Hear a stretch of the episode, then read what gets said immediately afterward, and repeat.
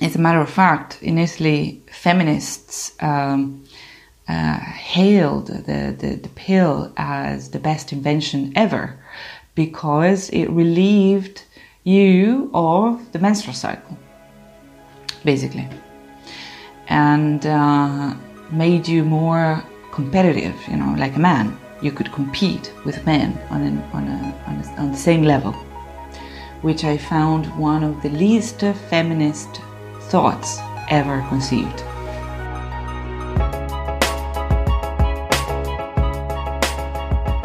I met Anna about a year ago.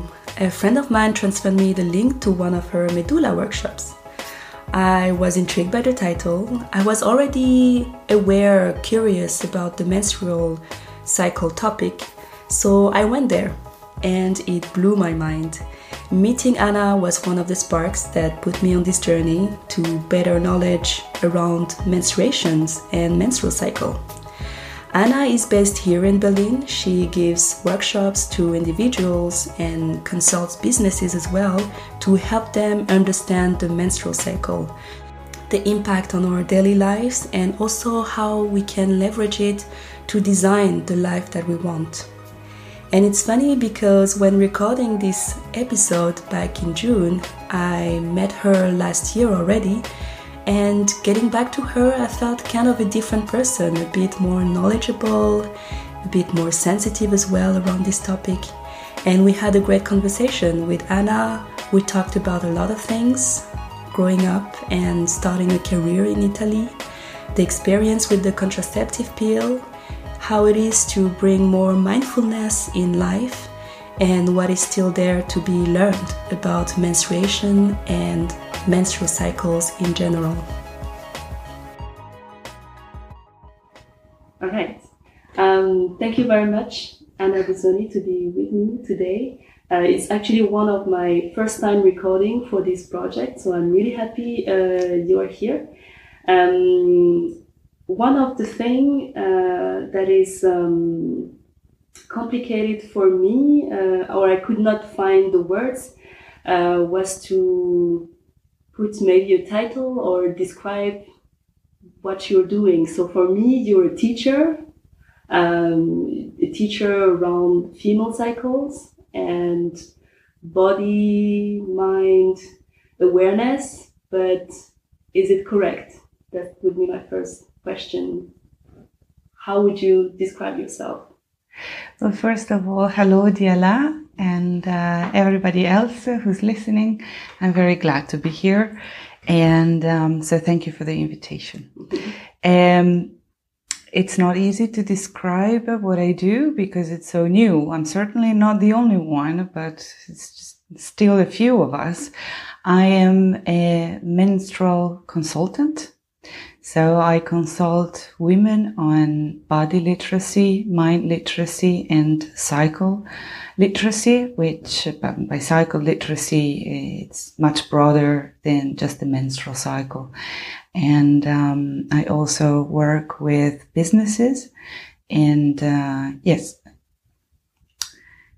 I work with businesses to uh, build frameworks that are regenerative by design. So, according, when it comes to their HR policies, for example, business models, and uh, corporate social responsibility. So, putting uh, this topic really in the center of how we work today, is it? Yes, that's right. Okay. okay. So uh, it's it's both at very personal, intimate level that I work with individuals, and uh, also at systemic level, if you want. That sounds really interesting. Um, we're gonna get really much deeper into this topic because I think there is a lot of potential as well, uh, especially in the work um, place because we we spend so much time uh, there at work and sometimes we don't know how to handle different things and to just have a new approach on how we can be more efficient that that's for me that's really relevant to have this question and this topic raised uh, right now, but we will get more into details on that. First of all, I would love to hear how you got to this topic yourself, like as a, um, more about your personal uh, way and how what led you to this uh, topic today. Uh, well, it was um, um, unexpected for me because I was I used to be a manager um, with degrees in economics and international law and science and whatnot, and um, so it was very very far away from the menstrual cycle. I didn't have a cycle for that matter. I was on the pill and uh, I didn't even know that my cycle was suppressed. I thought it was just being regulated. So, but then several uh, things happened to me, things that um, uh, many other human beings have experienced. And first of all, my father died. He was very young. And something melted inside of me, and I started to, um, be, I became a little softer. I was very masculine. I was very rigid, if you want. Uh, very uh, focused on efficiency, performance, and uh, my objectives.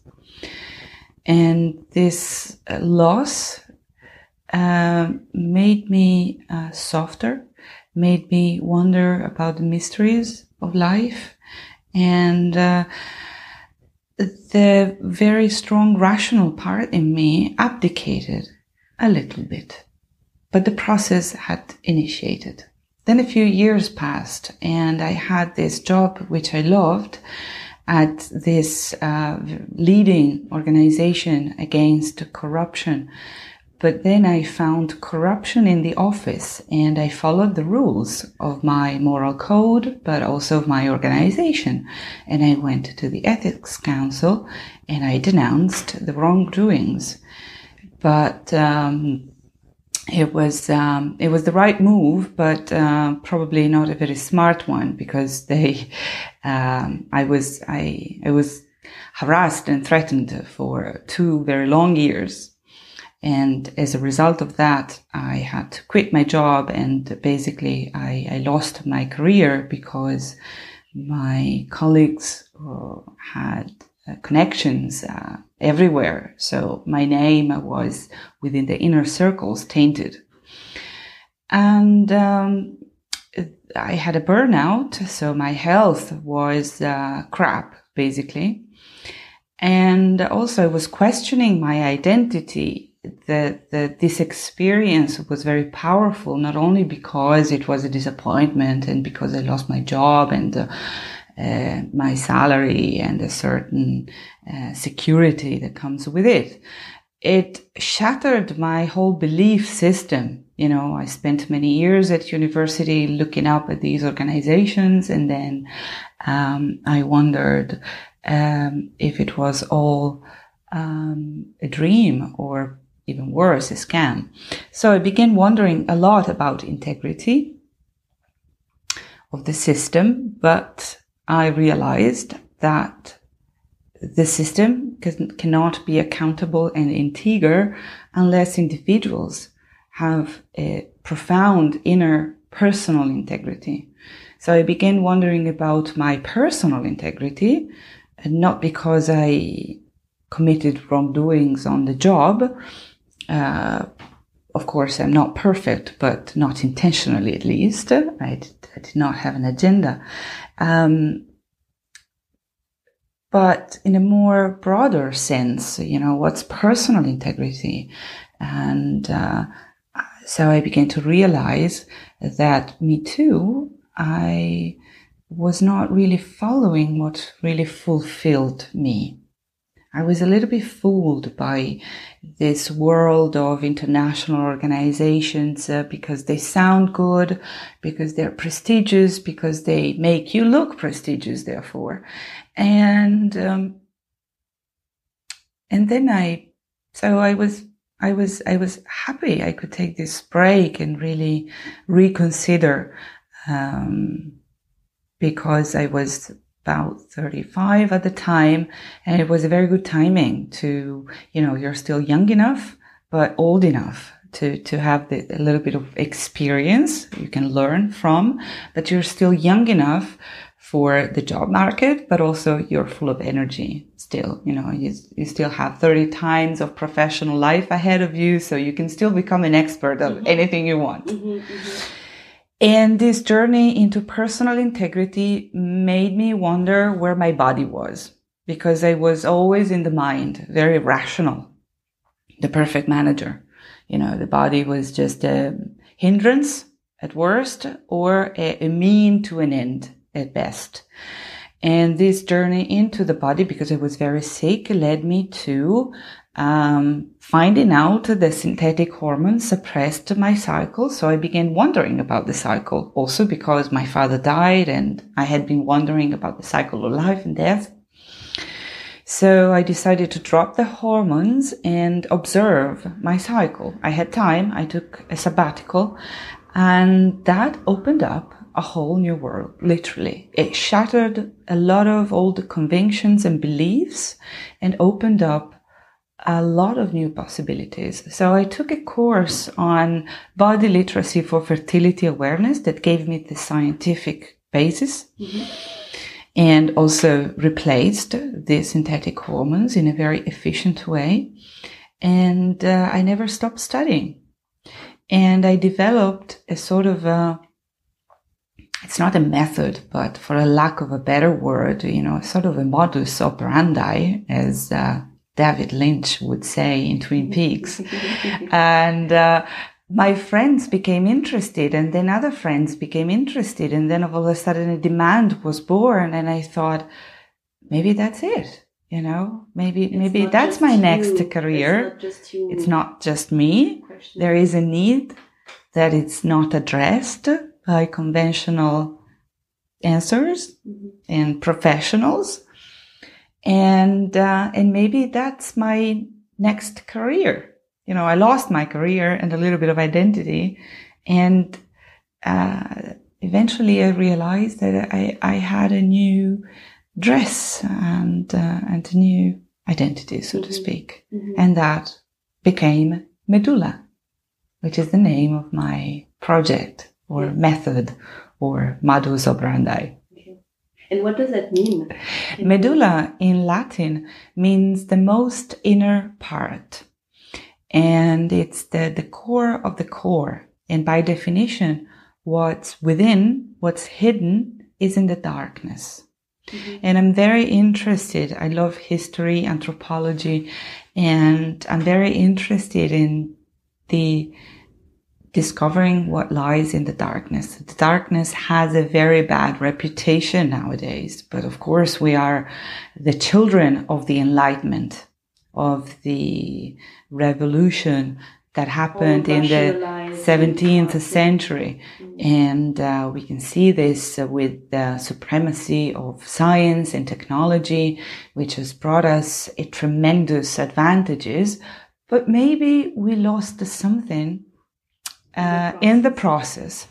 And so I began wondering in the darkness, what's in the darkness? So I studied a little bit of Jung and uh, I trust what he says, but we also have roots in the darkness. We also have emotions in the darkness. And uh, that's why, I mean, I like the sound of the name Medulla. It reminds me of uh, water. It's uh, sweet and uh, but but it's also the meaning that it has and we have we have many medullas in the body so we have it in the bones and uh, it uh, it creates red and white cells. We have it in the brain. It regulates the breath and the heartbeat. We have it in the ovaries. It's the moist environment where nutrients can flow in and out, in the kidneys, etc. Mm-hmm. Mm-hmm. And now I'm trying to um, picture the the younger Anna, good manager, going around and being like super efficient and going from one task to to another.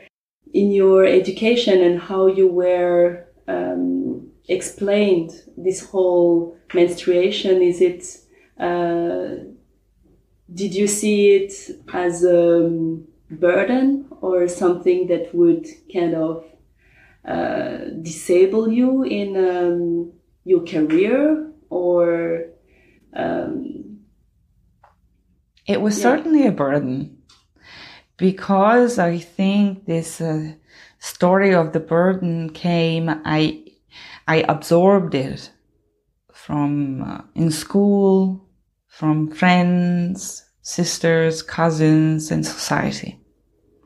Since I was a kid, every woman I met treated the menstrual cycle as a nuisance. So I thought, better suppress it no, I didn't know I was suppressing it. ah yes you said you didn't I wasn't aware. that. yeah No, I thought it was a necessary nuisance, you know, I mean, something that ah, You have to was. go through and Yes, I come from a Catholic um, country, which is Italy, but not a Catholic family. My mother uh, fought the 68 or celebrated the 68 more than fighting. And she was a feminist in the 70s. However, she, she, she had, um, a very bad relationship with her body and with the menstrual cycle. So feminism didn't really enlighten her much on the topic of the menstrual cycle. And um, as a matter of fact, in Italy, feminists um, uh, hailed the, the, the pill as the best invention ever because it relieved you of the menstrual cycle, basically, and uh, made you more competitive, you know, like a man. You could compete with men on, an, on, a, on, a, on the same level, which I found one of the least feminist thoughts ever conceived. one question though do you really think that the focus was not to have the menstrual cycle like the menstruations and the bleedings or was it uh, more like okay we can control when we have babies or not maybe there was no It was both. It was certainly both. However, I remember when growing up that I heard that the pill was great for, you know, against moodiness, which now we know it's not true.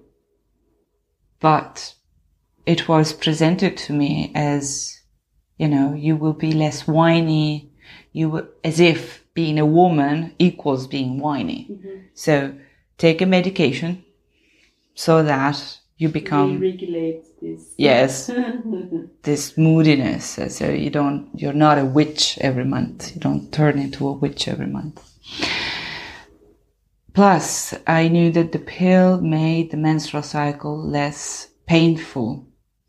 And in my country women who are not catholic they are really angry with god because god wrote that we will give birth with pain so it was really important for feminists uh, in the 70s and 80s, or at least the feminists I was exposed to, that we could control pain, conception, and moodiness through this pill.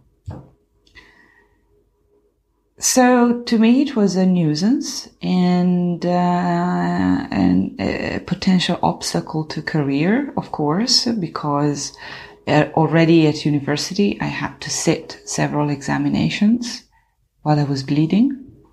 Not always I was on the pill, so um, and of course I felt weaker.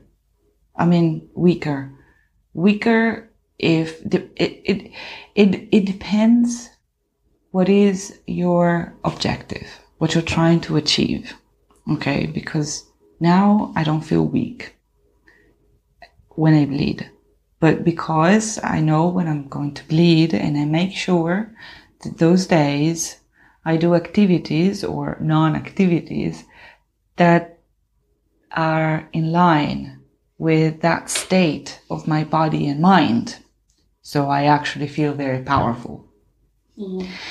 because I tend to devote more time to painting, singing, idleness, dreaming, writing, you know, meditation, etc. So, and I feel very powerful. I feel very connected.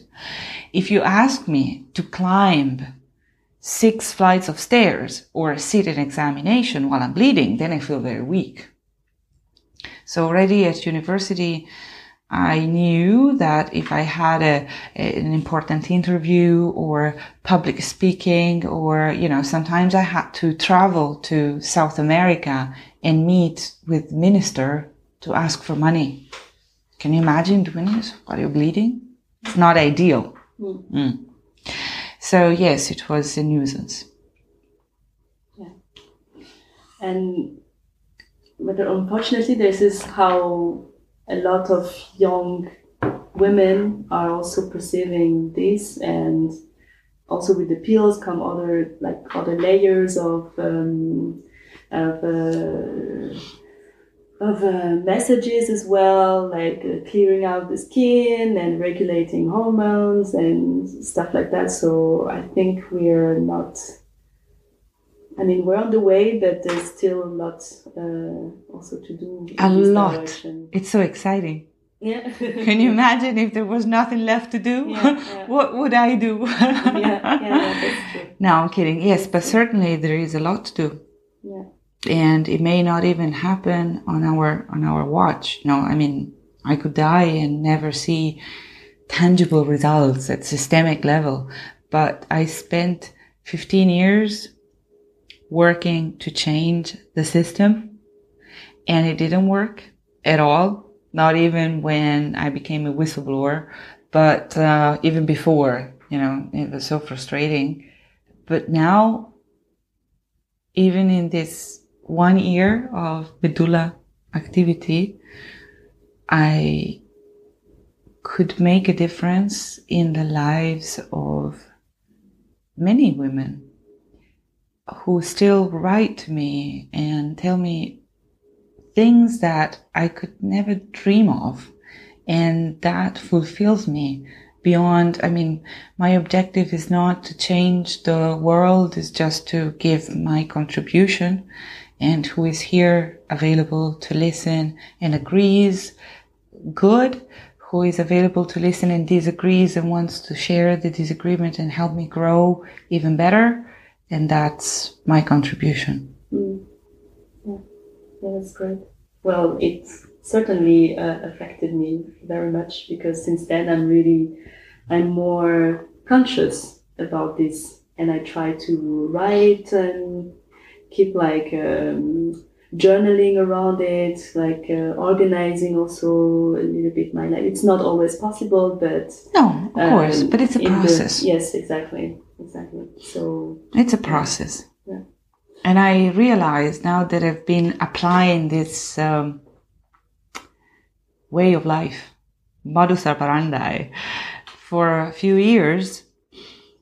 I can see now that if I maintain and I manage my energies throughout the month in an optimal way, optimal for me, of course.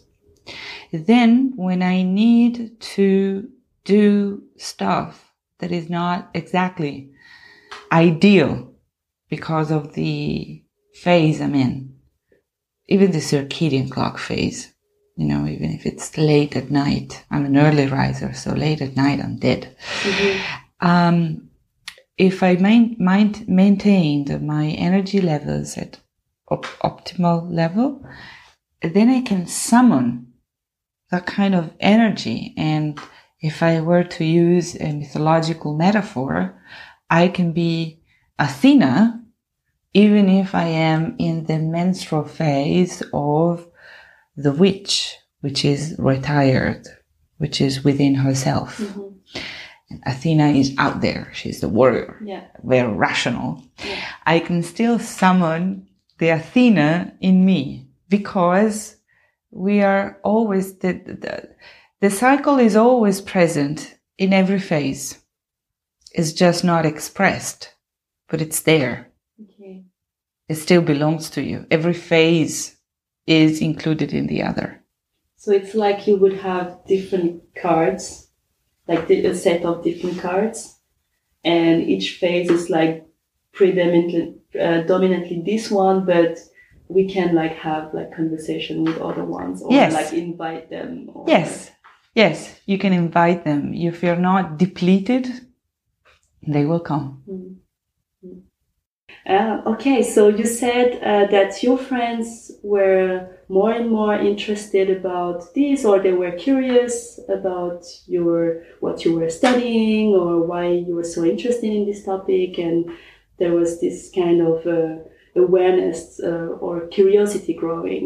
Um, my question, my next question is how, why do you think that um, uh, there is um, uh, this topic is like also rising. I have the feeling that there's like more articles, more uh, Definitely. things out there, like talking also about menstruations, trying to uh, break the taboos that are around menstruation. How? Why is it popping now? What's what's happening? Do you have like an idea about that? Not really.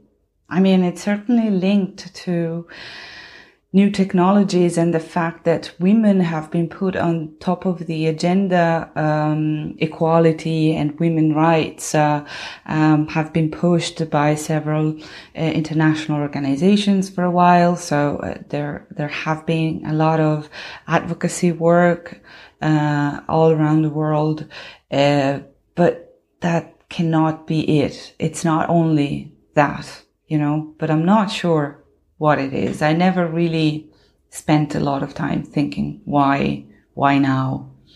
I don't know. Do you think we're entering a new phase of being more connected to our inner self, for example? I don't know. It might be. I mean, in the 60s, they told us that we were entering the Aquarius era. Maybe that's it. I don't know. Yeah. But um, I think people are maybe I'm subconsciously uh, tired of. Um, we we live in the society of image. Image is very very important. Still is, but a subconscious level, uh, for for some of us, it's more conscious. I think we need to a deep call. We feel the call. We feel nature calling. We live in flats. We spend a lot of time in cars, offices, artificial lights, and then we go to the gym and then we go to the restaurant. And uh, we are very, a lot concerned with efficiency and image and technology. And, um, but I think that deep down, uh, people are feeling a call to a more natural way of living that is already reflected in the way we try to eat, at least in the Western world, the attention towards the environment. Um, but it, it's becoming very personal. It's it's a calling that we feel that we need more, uh, yes, connection with uh, our bodies as well. Reinst- restoring dignity in bodies, which are not just vehicles, less, and they're certainly not machines. They're more than that. And I think that people are beginning to feel it slash realize it. Do you think there is something uh, humiliating or without dignity in the way we we are running our lives now? Because you use this word dignity. Is there like um, does that mean that um, on the contrary, the lives that we live uh, right now are not at the level of dignity it should be, or Well, uh, I, I don't know. I think I think it really depends on the the person from person to person. I don't want to say that uh, we we our lives are not dignified, but if we talk in abstract ways, the lifestyle that Western societies are, are, are living and, uh, and also uh, sort of imposing on others. Um, I think they lack a little bit of dignity, yes, in a way that we are trying to mold human beings on upon machines. We are becoming more and more like machines. So there is a focus. Only rationality is prized. Only efficiency is prized. We only talk through numbers. If you switch on the news, they're only able to communicate through numbers. If you read the paper, most of the things that they convey is through numbers. So even um, violence against women, for example, is through numbers. You know, inequality is through numbers.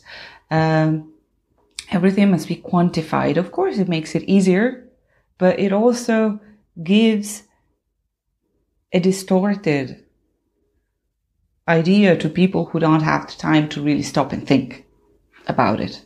We are so busy that I don't, I don't blame anybody for not having the time to really, it take, takes time. But I think that the human being has something that is at the moment uh, not um, honed as it should be, and it makes us really really um, unique animals, which is poetry, which is imagination.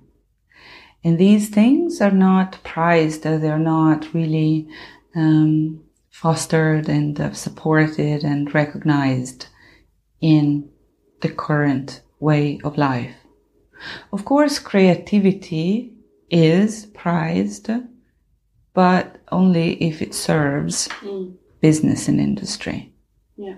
It's always towards an objective, objective and never really appreciated as a process per se. Mm. Yeah. If it does not lead to a, an objective that can be monetized or sold, it's not recognized. Mm. So it is a mangled creativity in that way. Mm. Because creativity, by definition, is a process, not an objective. Yeah, true. I mean, we also praise uh, lots of, um, you know, being free or independent or creative in this, um, in the vocabulary of, um, for example, big companies and how they would attract talents. They would say, "Hey, you can be creative here and stuff and stuff like that." But you're right that it's always if there is a condition, if it serves the the goal of the whole company or organization. So yeah, yeah totally. and I totally understand it within the boundaries of an organization which needs numbers and profits mm. to survive. Mm.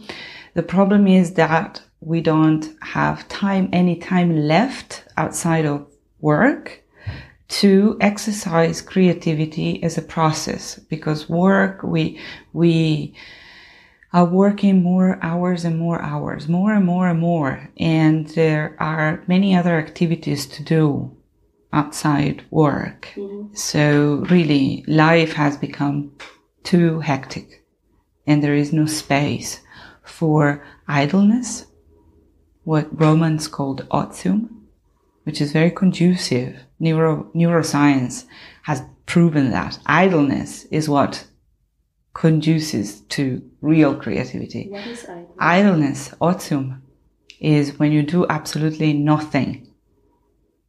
You do nothing. So you just be. It's not meditation. It's being idle.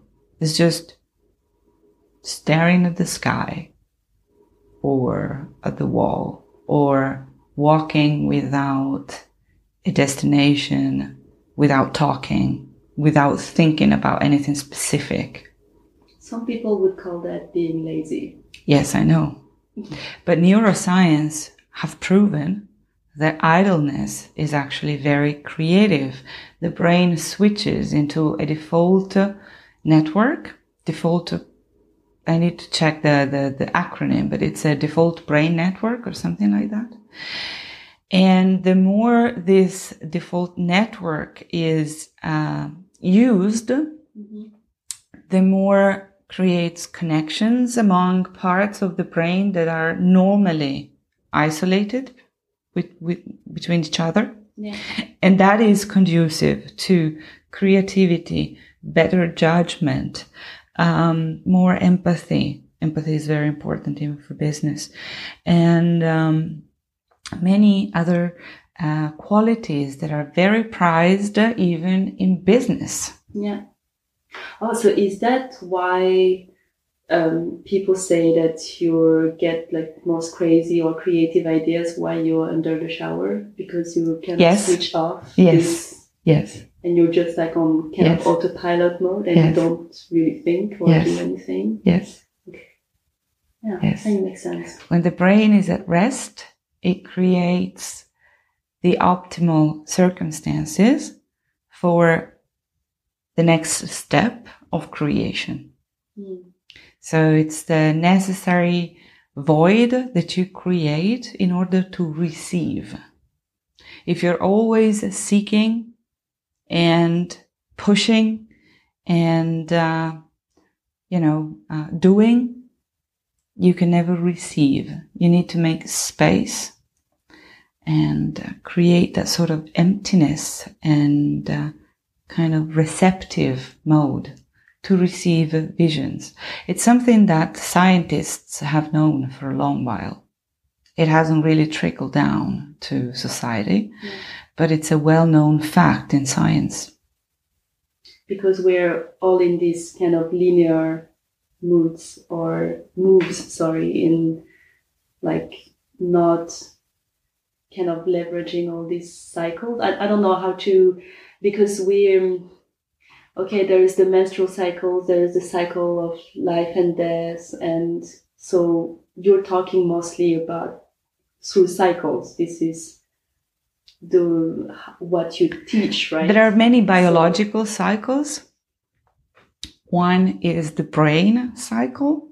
There, there are several cycles in the brain, which is the brain at rest, the brain activated. Mm-hmm. That's that's the one that we briefly discussed now. Mm-hmm. Then there is uh, the BRAC cycle in the brain, which is the alter uh, the the two hemispheres uh, alternating, and then there is the menstrual cycle, and then there is the circadian clock, which is another cycle, and then we have seasons, and then we have the plant sap that moves according to the moon. Mm-hmm. Then we so we have the lunar cycle and the sap in plants move according to the moon, just like tides. Then we have the cycle of breath. Then we have the cycle of the heart. Then we have the cycle of hormones daily. Then we have the cycle of digestion. There are many, many cycles. And um, some of them can be used to become more creative at work in your professional life, namely the circadian clock, the menstrual cycle for women, the breath for everybody, just like the circadian clock, the uh, cycle of the two brain hemispheres, the cycle of the brain default network, and uh, and so the, the what we discussed before. So that's what I teach through psycholiteracy, mm-hmm. which goes beyond body and mind literacy because it also studies and observes, uh, as I said, the moon and plants, etc. Because the cycle, there are many cycles, but the blueprint is the same. The model is exactly the same. Every cycle starts with a pause at the nadir. It follows by an extrovert centripetal dynamic phase, followed by another pause at the zenith, and then an introvert centrifugal dynamic phase. And then the cycle begins again. And the blueprint is the same. Like there's a pause before. And then there is inhalation, which is extrovert and centripetal, and uh, everything grows and then a pause again at the zenith, and then everything relaxes and contracts. Mm. And it's centrifugal. And it's the same for any other cycle that I mentioned. Yeah. Of course, the details are different. Every cycle is different. On the surface, it's the blueprint that is the same. It's it's very interesting. I, I remember that I really uh, this is the part of the um, workshop that I make me really clicked somehow was because I was like, yes, of course, it's so obvious. I mean, yes, there, I think so. It's like connecting these different things that we would not, I would not make this connection by myself, but just putting um, in parallel, okay, breathing, menstrual cycle, circadian clock, and then you realize that there is, there is something. So, yeah, this is one of the one of the highlights really from my perspective uh, during the, the workshop. And it was also a highlight because because I was um, I was also open to this kind of um, to this new approach somehow because I I took the initiative to come because I was curious things like that. But for somebody who is really far from from this and being in this linear move and in thinking about efficiency, how to be productive and being the good manager. How do we make this person, how, what is the way to? Well, thank God there are plenty of excellent publications, scientific papers on peer reviewed journals that testify to the um, powers, uh, so to speak, of, for example, meditation and breathing techniques for managers, of sleep and rest for managers. So I think that's the entry point.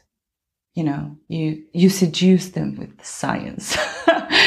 and uh, it's neurobiology, it's science. So if they want to listen to science, then you can later introduce other connections that have not been stamped by scientific journals yet because they haven't spent time and money into researching this. Mm-hmm. But once you see the, once you are shown the connection, you see it's there. Yeah. You don't need a scientific paper to put a stamp on it because you know, because it's something that you lived. Experience. You experience it. So you see it and you're like, yeah, just like you did. But the, but, but you were already open for, for people who are not open. The entry point are, I think, these excellent scientific studies on the power of sleep and rest and meditation and breathing techniques. And then you can introduce the power of cycles and take it from there. Yeah. Yes. Because it's like they're like rational brains, so they need somehow something yeah. more scientific or stamped or. Yeah, but science and physiology are my starting point because I was not a scientist, but I was a manager. I really needed hard facts, hard mm. data or I felt insecure. It was a, it was a strength and also limitation of mm-hmm. mine, but uh, you shouldn't fight your limitation. You should embrace them. So I turned it to a strength. My starting point was physiology. So I started with Professor Freundl and uh, Professor Sottong here in Germany who have uh, codified the symptothermal method and put a name on it, Sensiplan, because they studied it for 30 years and uh, they tweaked the method to almost perfection. It's not the only very good alternative, but it's certainly among the top three in the world, to the best of my knowledge. So I studied with them. They are uh, they are doctors. They are medical doctors, and this made me feel safe. You know, especially because I'm not a scientist, so that I can, you know, keep my um, stand even with scientists because, okay, I cannot go into the super details and technicalities. That's not my field. But I do have a very good background. So for, for someone who's not a professional Mhm. scientist, of course. Mm. So that was very important to me Mm. to have a firm knowledge and understanding of physiology of the menstrual cycle Yeah. specifically. Because when we talk about cycle and also the lunar phase, it can also sound a little bit uh, You! esoteric or Yes. it's it's it's but again, I take the- lunar cycle. The lunar cycle, it's a scientific fact accepted by anyone, even Trump, I'm sure, that it influences the tides. The tides move according to the moon, right? Mhm. The same is for the plant sap, the sap in plants. Plant sap, yes. So the same is for the sap in plants. It moves according to the lunar phases. That's science. Yeah. So the moon, it exists. I mean, unless you attach to it meanings, I mean, yeah. Then there is like a, another layer. It's like layers and layers. Yes. And, layers, and then And I'm not afraid- like in a in a complete. Um, uh, in somehow in mystic uh, I'm not afraid of uh, mystic and esotericism because Mm-hmm. I think I mean I mean I'm really interested in anthropology, mythology. I always loved mythology since I was in middle school, and I love uh, literature. Um, so I'm not afraid of those expressions of the human mind. I Mhm. actually cherish them very much. The problem is when you are uh, trying, if there is a problem, I'm not saying there is, but uh, sometimes some people uh, want to present myths and folk- folklore as if they were science. mhm. And um, science has its limits. And mythology has its limits. So we shouldn't pretend that they don't and they can reach anywhere because that is to do a bad service to science and mythology. They're both great in their own realms. Sometimes they also can connect. I'm not saying that they never, never, ever touch. I don't have an example right now, but everything touches, everything is connected. So they must be connected. uh, but um, yeah, sometimes there is a little bit of confusion between science and mythology. um, I don't know what I what is my. By the way, sorry. own- I just want to add some things can only be explained by mythology, and science will never be able to explain them. Each field has its own limits. Mm, yeah, this I. The I soul, totally the soul, human imagination, emotions cannot be grasped by science. Okay, and I'm sure they will never be fully grasped by science because science is the realm of the left hemisphere. The left hemisphere, not only, but to simplify, I mean, rationality gives us a simplified view of reality, which is very handy because otherwise, yes, Yeah. very handy, but it's a mechanicistic view of reality. Reality is hyper complex. So in order to work and collaborate and build a hut, a house, a bridge, we need a simplified view of reality. That's why science will never be able to grasp the whole. Explain everything. Yes. Mm.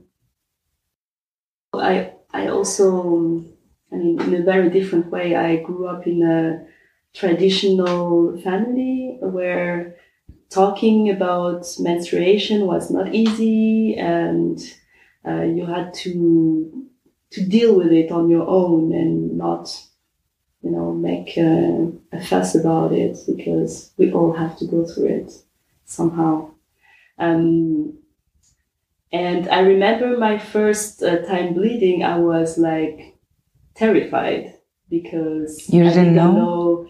Yes, I, I knew, but I didn't know how to approach things or how to talk about it with uh, my really close uh, feminine circle because I was somehow not really well prepared or I didn't know how to um, to just say, "Hey, I'm bleeding now. What should we do?" Or yes, so I kind of wanted Now what? yes, now what? I was like this. I was like, now what? I knew it would happen to me, but now what? So yeah, I'm really curious how how do you remember your first time? Uh, for example, did, did you also have this now what feeling, or was it No. more- No, I knew what to do. I was, um, I moved in with my father when I was 12. I got my first period when I was 14. So I was already living with him. But he was working most of the time and especially at night. So I was always alone in the evening, although I was very young. So everything had been prepared by him in the bathroom cabinet Ah, that particular afternoon, I was watching Nightmare 6 with my friends aha. and I had a broken leg. So I had a, a cast. Yeah. And when they left, I went to the bathroom with my heavy leg and, and I saw brown stuff on my underwear. And for a moment, I was like, did I shit my pants? because it, it was really dark, Yeah. but not dark enough. Yeah. So for a moment, I was like puzzled, and then I was like, "It must be blood. That must be it. Yuck!" Uh-huh. and but everything was ready in the cabinet. I knew how to do it also because I was among the last of my friends. okay. So I believe we we certainly talked about it and maybe they even showed me. I had an habit of going to the bathroom with my friend Rosa. So I probably saw her changing herself. I, don't, I don't know. I don't remember. But anyway, I called Rosa. She was the first one I called. Got my period. Yeah. And then I called my mom. And then I believe I called my father at his place of work, which was a pub. I think I don't have a clear memory of it, but anyway, we had a very open relationship, so I I was not. Mhm. Of course, you feel a little bit self conscious because your body is changing and he's your father, Mm, but I mean, mm, very relaxed yeah. uh, It's relationship. more like uh, something to celebrate, like uh, calling. Not really. like, It was not. It was not a taboo, but it was not. We didn't celebrate. Mm. I mean, I believe that there was a little bit of excitement because, of It's course, new. it's a rite of passage. So you're not, you're not a baby anymore. And uh, so I'm sure that there was a little bit of mentioning with grandparents and a little bit of excitement. Maybe my aunt said something to me, but I don't have a very clear memory. So it was not a big deal. Mm. Like I didn't get any present. And if you had to, um, if you could be to kind of throw back in time where you were like uh, in this cast, you know, After Nightmare Yeah, 6, after like, Nightmare ah! what would you say to young Anna about menstruations and what to expect and what would you say to her? I would tell her don't change anything of your journey with your menstrual cycle because it's going to blow you away. so you would not try to change anything No. because it's part of the process. Yes. That's beautiful. So. So we talked about the, the the beginning, and my next question is, how do you how do you envision when it's gonna stop, and Well, is I, it something you think about? Yes. it's something I'm getting ready for. Um, not that I focus on on on this idea, but um, uh, what I what I hold very dear is um, a, a, saying that comes from uh, uh, Native American tribes. I'm not sure which one, unfortunately. That says, "At menarche, the woman." Aspetta, mm-hmm. com'è che è? A menarca la giovane donna entra in possesso del suo potere. Ok. At menarche, the young woman uh, enters her power. During her menstrual years, she exercises her powers, and that's what I'm doing right now. At menopause, she becomes her power. So be ready for super, super powerful Anna.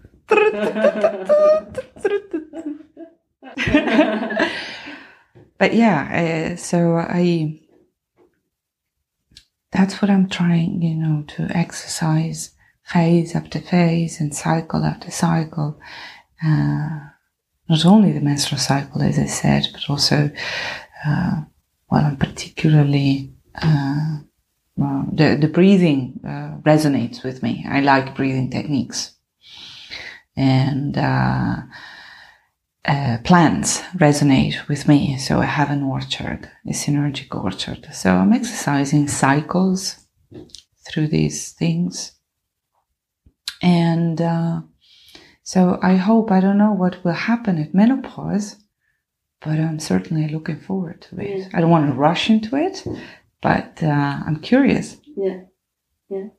This is this is really interesting. Is that why uh, you think that um, old old women or the grandma has this they're like powerful in a way because they have like this wisdom or sometimes they they're the one we consult or they have they're like more um, close also to nature or I don't know is it also related to to this because they kind of ended this um, cycle of being an apprentice or yeah and they're like more the zenith somehow of wisdom or something like that.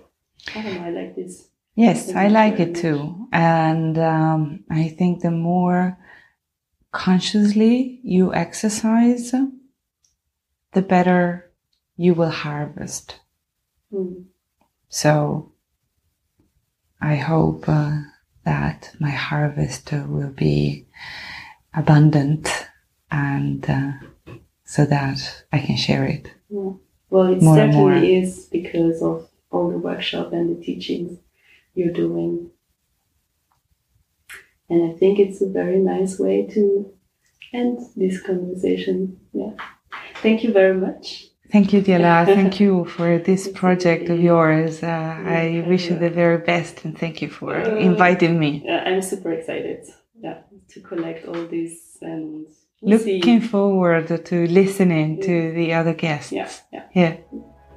Thank you so much. Thank you.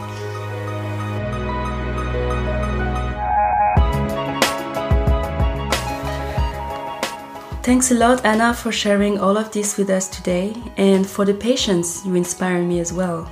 It's good for myself to remember that while striving for more awareness around this topic, we might not see all the substantial changes at a systemic level, I mean, uh, all these changes that we are hoping for uh, in the next months or the next years. And it's okay like this because I really do believe that it's about changing things on a more human, individual, and intimate level. I really do believe in that. If you are curious about Anna's activity and the workshops, I will put all the information in the description of this episode and all the upcoming dates, for example. And yeah, I really think that there are a lot of new things uh, that you will discover around menstrual cycles. So I really do recommend to check it out. Talking about the next episode, the next one will be in French and released in two weeks. I won't say much about my new guest, but she's a fellow podcaster and she has a lot to say about menstruations as well. So stay very close. And before I forget, if you like this podcast, please, please, please share it with your friends, your family, your colleagues. This is what helps me the most. Yes, so talk to you very soon in two weeks. In the meantime, take care. Yes. Ciao.